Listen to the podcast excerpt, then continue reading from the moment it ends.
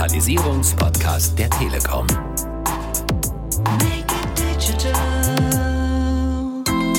Und dort haben wir eine Studie gemacht und es wurde tatsächlich festgestellt, dass in den Geräten mit Home-Monitoring die Mortalität, also die Sterblichkeitsrate um 60 Prozent reduziert wurde. Und das ging natürlich nur zusammen mit einem Partner, der diese Sicherheit geben kann, dass diese Daten auch übertragen werden. Make it digital. Digitalisierung einfach machen. Ganz herzlich willkommen zum Podcast der Telekom rund ums Thema Digitalisierung. Mein Name ist Marion Kessing und ich werde heute durch den Podcast führen. Schön, dass Sie reinhören und dabei sind. Wir sprechen in unserer aktuellen Staffel über Trends im Business. Wie geht Digitalisierung im Unternehmen? Welche neuen und vor allem hilfreichen Produkte gibt es? Und welche Schlagworte und Trends sollte man eigentlich kennen? Beim letzten Mal haben wir über IoT, über das Internet der Dinge gesprochen. Und das gucken wir uns heute nochmal an einem Beispiel an wie ich finde, ein unglaublich spannendes Projekt. Es geht um die Firma Biotronic. Biotronic ist ein führendes Unternehmen in der Medizintechnik, speziell im Bereich Kardiologie, also alles rund ums Herz. Und Biotronic vernetzt tatsächlich Herzschrittmacher. Wie das genau geht, darüber wollen wir sprechen und dazu habe ich heute einen Gast, das ist Volker Lang. Er verantwortet den Bereich Research und Development bei Biotronic. Hallo Volker. Hallo Marion. Volker, bevor wir uns eure Lösung ganz genau angucken, kannst du dich und Biotronic kurz vorstellen? Ja, gerne. Biotronic ist ein Medizintechnikhersteller, ist ungefähr 60 Jahre alt, ist in Berlin gegründet worden und wir stellen Produkte her wie implantierbare Herzschrittmacher, implantierbare Defibrillatoren, aber auch Stents.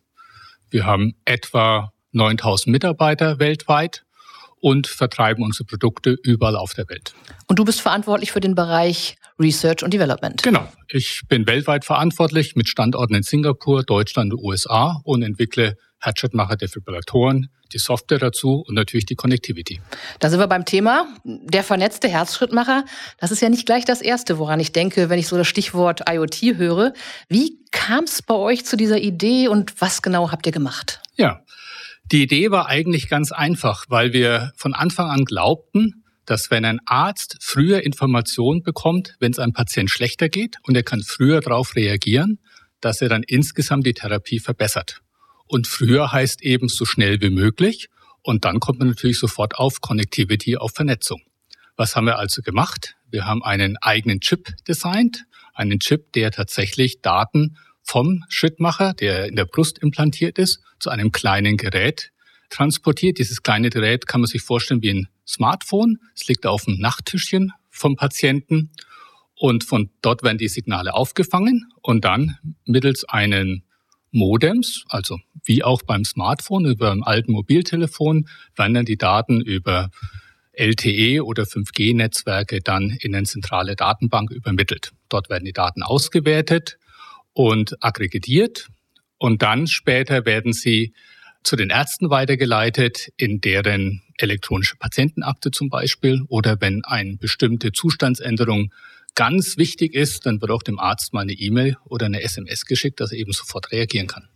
Seit wann macht ihr das und wie viele von diesen Herzschrittmachern habt ihr ungefähr schon ja, im Einsatz? Ja, wir machen das seit fast 20 Jahren. Wir haben natürlich angefangen, wo wir nur ganz wenig Daten übermittelt haben. Mittlerweile kann man fast die gesamte Sorge rund um den Herzschrittmacher auch tatsächlich über die Connectivity absteuern. Und derzeit bekommen wir etwa 500.000 Nachrichten jeden Tag. Das heißt, im Moment haben wir etwa 400.000 Herzschrittmacher und implantierbare Defibrillatoren weltweit im Einsatz, die auch täglich eine Nachricht senden. Jetzt habt ihr diese Konnektivität extra entwickelt, sagst du. Was ist denn jetzt bei diesem Herzschrittmacher besser als vorher? Vor allem, was ist der große Vorteil für die Patienten? Ja, also erstmal besteht der Herzschrittmacher erstmal aus einem ganz normalen Herzschrittmacher. Also da hat der Patient überhaupt keine Nachteile. Entweder hat er nur Vorteile. Was sind die Vorteile? Die einen Vorteile sind, der Arzt kriegt tatsächlich einmal pro Monat automatisch einen Bericht, wie es dem Herzschrittmacher geht, aber auch, ob der Patient irgendeine Änderung hatte. Zum Beispiel ein Herzschrittmacher, der therapiert nicht nur langsame Herzschläge, sondern detektiert auch, ob zum Beispiel eine Arrhythmie entstanden ist. Vorhofflimmern zum Beispiel ist eine Volkskrankheit, beschäftigt Millionen von Patienten. Da ist es wichtig, das ganz schnell zu detektieren. So kriegt der Arzt zum Beispiel mit dem System eine Nachricht, dass dieses neue Event Vorhofflimmern bei einem Patienten aufgetreten ist. Und dann kann der Arzt eben, wenn er will, sofort mit einer medikamentösen Therapie beginnen. Das ist sehr wichtig, weil Vorflimmern führt oft zu Gehirnschlägen und Gehirnschlägen ist eben was, was sehr schlimm für den Patienten ist, aber natürlich auch für das gesamte Umfeld des Patienten. Und damit vermeiden wir kritische medizinische Situationen. Du hast es gesagt, da geht es im Grunde genommen wirklich um Leben und Tod in einigen Fällen. Jetzt kommt da Technik ins Spiel und Chips. Das ist so eine Konstellation, wo man so ein bisschen oh, sich fragt, äh, wollen das alle und ist die Technik da so das Ding, dem man auch vertraut wirklich? Ja. Also grundsätzlich erstmal die allermeisten vertrauen der Technik. Warum? Weil ein großer Teil des Herzschrittmachers ist ja nicht die Konnektivität, ist die Therapie der Elektrostimulation des Herzens an sich. Und dem muss der Patient ja eh schon vertrauen. Wenn er dem nicht vertrauen würde, würde er unter Umständen sterben, weil er zu wenig Herzschläge hat. Also deswegen ist ein Vertrauensvorsprung erstmal vorhanden. Punkt Nummer eins. Punkt Nummer zwei. Biotronic hat wirklich einen sehr guten Qualitätsrekord. Es gibt seit über 20 Jahren keine Geschichte, wo wegen Cybersecurity irgendwelche Daten abhanden gekommen wären. Oder es gibt keine einzige Geschichte, wo wegen der Konnektivität irgendeinem Schrittmacher was passiert wäre. Natürlich haben wir alle normalen Features implementiert, die wir für sowas brauchen. Die Daten werden natürlich verschlüsselt, bevor sie übertragen werden, wieder entschlüsselt. Aber wir haben noch was, was noch sehr viel wichtiger ist. Und das ist, diese ganze Information geht vom Herzschrittmacher zum Arzt. Nie zurück. Das heißt, der Arzt kann nicht von Weitem einen Herzschrittmacher umprogrammieren oder gar ausschalten. Das haben wir per Design ausgeschaltet. Und deswegen ist es eben sicher, es wird nur Information übertragen. In keinem Fall kann irgendein Hacker einen Herzschrittmacher deswegen umprogrammieren oder ausstellen. Ihr bekommt Hunderttausende von Datensätzen, das hattest du erwähnt. Könnt ihr daraus irgendwie ablesen, wie erfolgreich euer Produkt ist? Ja, können wir, weil wir zum Beispiel feststellen können, wie oft solche Episoden wie das Vorflimmern, was ich vorhin erwähnt habe, entstanden ist. Und wir wissen auch, wie oft die Ärzte darauf reagiert haben. Wir haben auch klinische Studien durchgeführt. Es gibt einen Patientenpool, das sind Herzinsuffizienzpatienten. Da schlägt das Herz nicht zu langsam, sondern auch schlecht. Da ist auch ein spezieller Herzschrittmacher, kann man dort implantieren. Ein Herzschrittmacher mit drei Elektroden. Und dort haben wir eine Studie gemacht und haben einmal verglichen Geräte mit dieser Connectivity, das nennen wir Home Monitoring, und Geräte ohne diese Connectivity und haben einen 1 zu 1 Vergleich gemacht mit über 300 Patienten, also auch keine kleine Studie, wurde in Deutschland in vielen Zentren durchgeführt. Und es wurde tatsächlich festgestellt, dass in den Geräten mit Home Monitoring die Mortalität, also die Sterblichkeitsrate um 60 Prozent reduziert wurde. Das ist beeindruckend. Also da wird wirklich Leben gerettet mit der Konnektivität, weil sich diese Grundhypothese, wenn die Information früher an den Arzt gelangt, der Arzt früher darauf reagieren kann und deswegen schlimme medizinische Ereignisse verhindern kann oder zumindest weniger schlimm machen lassen, das hat tatsächlich funktioniert und das haben wir auch nachgewiesen. Was sind die Rückmeldungen von Patientinnen und Patienten und auch von Ärztinnen und Ärzten? Von den Ärzten sehr positiv, weil sie eben feststellen können, wie gut ihre Therapie funktioniert. Und mittlerweile, wir waren ja die Pioniere, wir waren die Ersten, die das eingeführt haben. Alle unsere Konkurrenten sind nachgezogen. An sich schon immer ein guter Hinweis darauf, dass wir nicht ganz falsch lagen, sondern sehr gut lagen. Und was sagen die Patienten darauf? Da möchte ich vielleicht eine Geschichte erzählen von einer Patientin, einer amerikanischen Patientin. Und die reist sehr viel und die ist in Kontakt mit Biotronic, damit auch das Gerät mit Connectivity auch überall funktioniert, ob es jetzt in den USA ist oder in Australien oder in England oder wo sie schon überall war. Und für sie ist es ganz wichtig, weil sie weiß, wenn dieses Gerät funktioniert, dann hat ihr Arzt daheim tatsächlich auch immer die Daten vorliegen und wenn irgendwas passiert, weiß sie, es in guten Händen. Und diese Patientin, die geht immer, wenn immer sie auf Reisen geht, mit uns in Kontakt, um auch sicherzustellen, dass das alles funktioniert. Und es scheint also für die Dame extrem wichtig zu sein, weil es ist eben Peace of Mind. Sie kann sie in Ruhe zurücklegen, die Reise genießen, weil ihr Arzt daheim die Daten zur Verfügung hat. Und dann kann sie den Urlaub gut genießen. Absolut nachvollziehbar. Und äh, ich hätte mich in der Tat auch gefragt, äh, wie ist das überhaupt, wenn ich verreise, über die Grenze gehe und mit der Konnektivität sich irgendetwas ändert? Aber ich verstehe, alles machbar. Ich kann auch verreisen, ist gar kein Problem. Ja, und ich glaube, da ist der Punkt, wo auch die Telekom ins Spiel kommt. Ich habe erwähnt, das Ganze funktioniert über so ein kleines Kästchen, das dann beim Nachttischstand von dem Patienten liegt und der überträgt die Daten. Und darin ist ein Modem, also ein Überträger von Daten mit LTE oder 5G-Netzen. Und darin befindet sich auch in jedem unserer Geräte eine SIM-Karte der Telekom. Und warum ist das so? Weil die Telekom eben in der Lage ist, mit einem weltweiten Roaming-Vertrag uns zu garantieren, dass egal wo der Patient ist, egal wo das Kästchen ist, die Daten tatsächlich in Deutschland bei unserer zentralen Datenbank ankommen. Und das ist der tolle Beitrag von der Telekom, die in der Lage ist, trotz Roaming, trotz Reisen, trotz vieler hunderttausender SIM-Karten immer die Daten uns auch rechtzeitig und in guter Schnelligkeit und zuverlässig zur Verfügung zu stellen. Geht es denn rein um diese Konnektivität mit LTE oder 5G oder war das auch eine Form der Zusammenarbeit, überhaupt dieses Produkt, diese Lösung gemeinsam zu entwickeln, dass es eben dieses Ergebnis dann auch hat? Oder ist es die reine Konnektivität?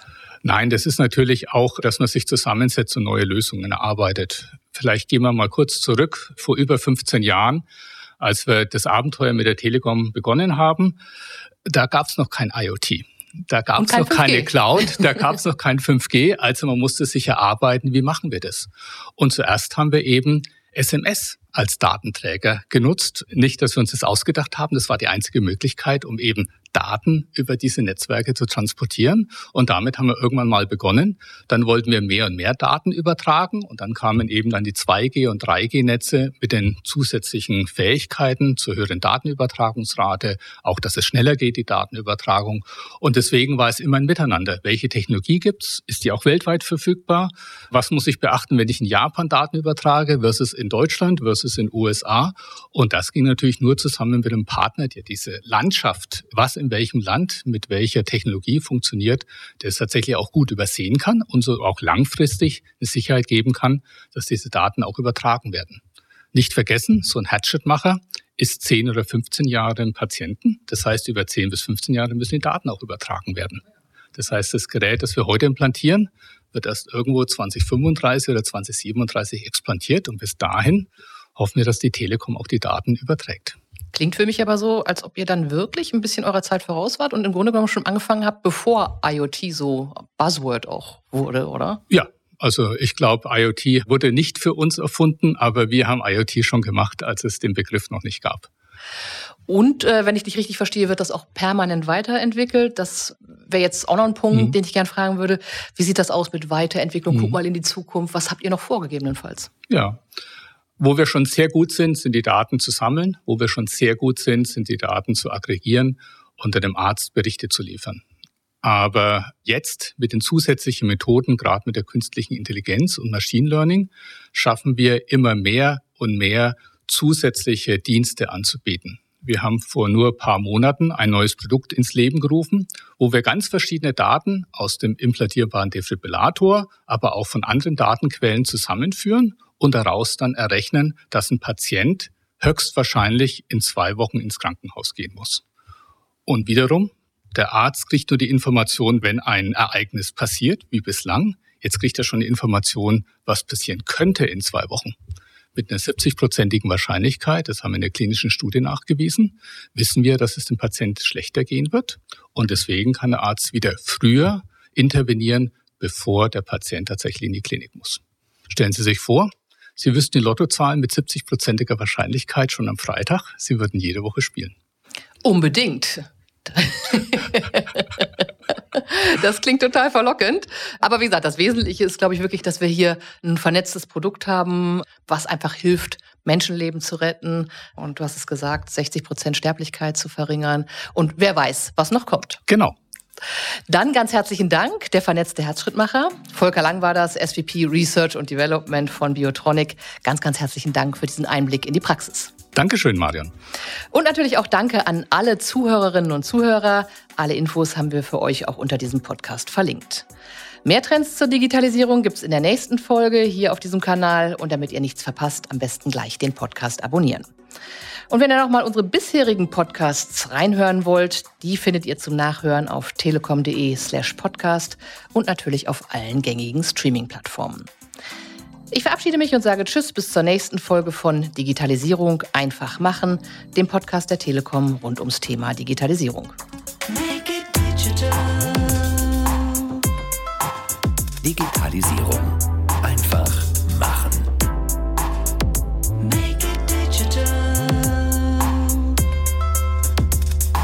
Digitalisierungspodcast der Telekom.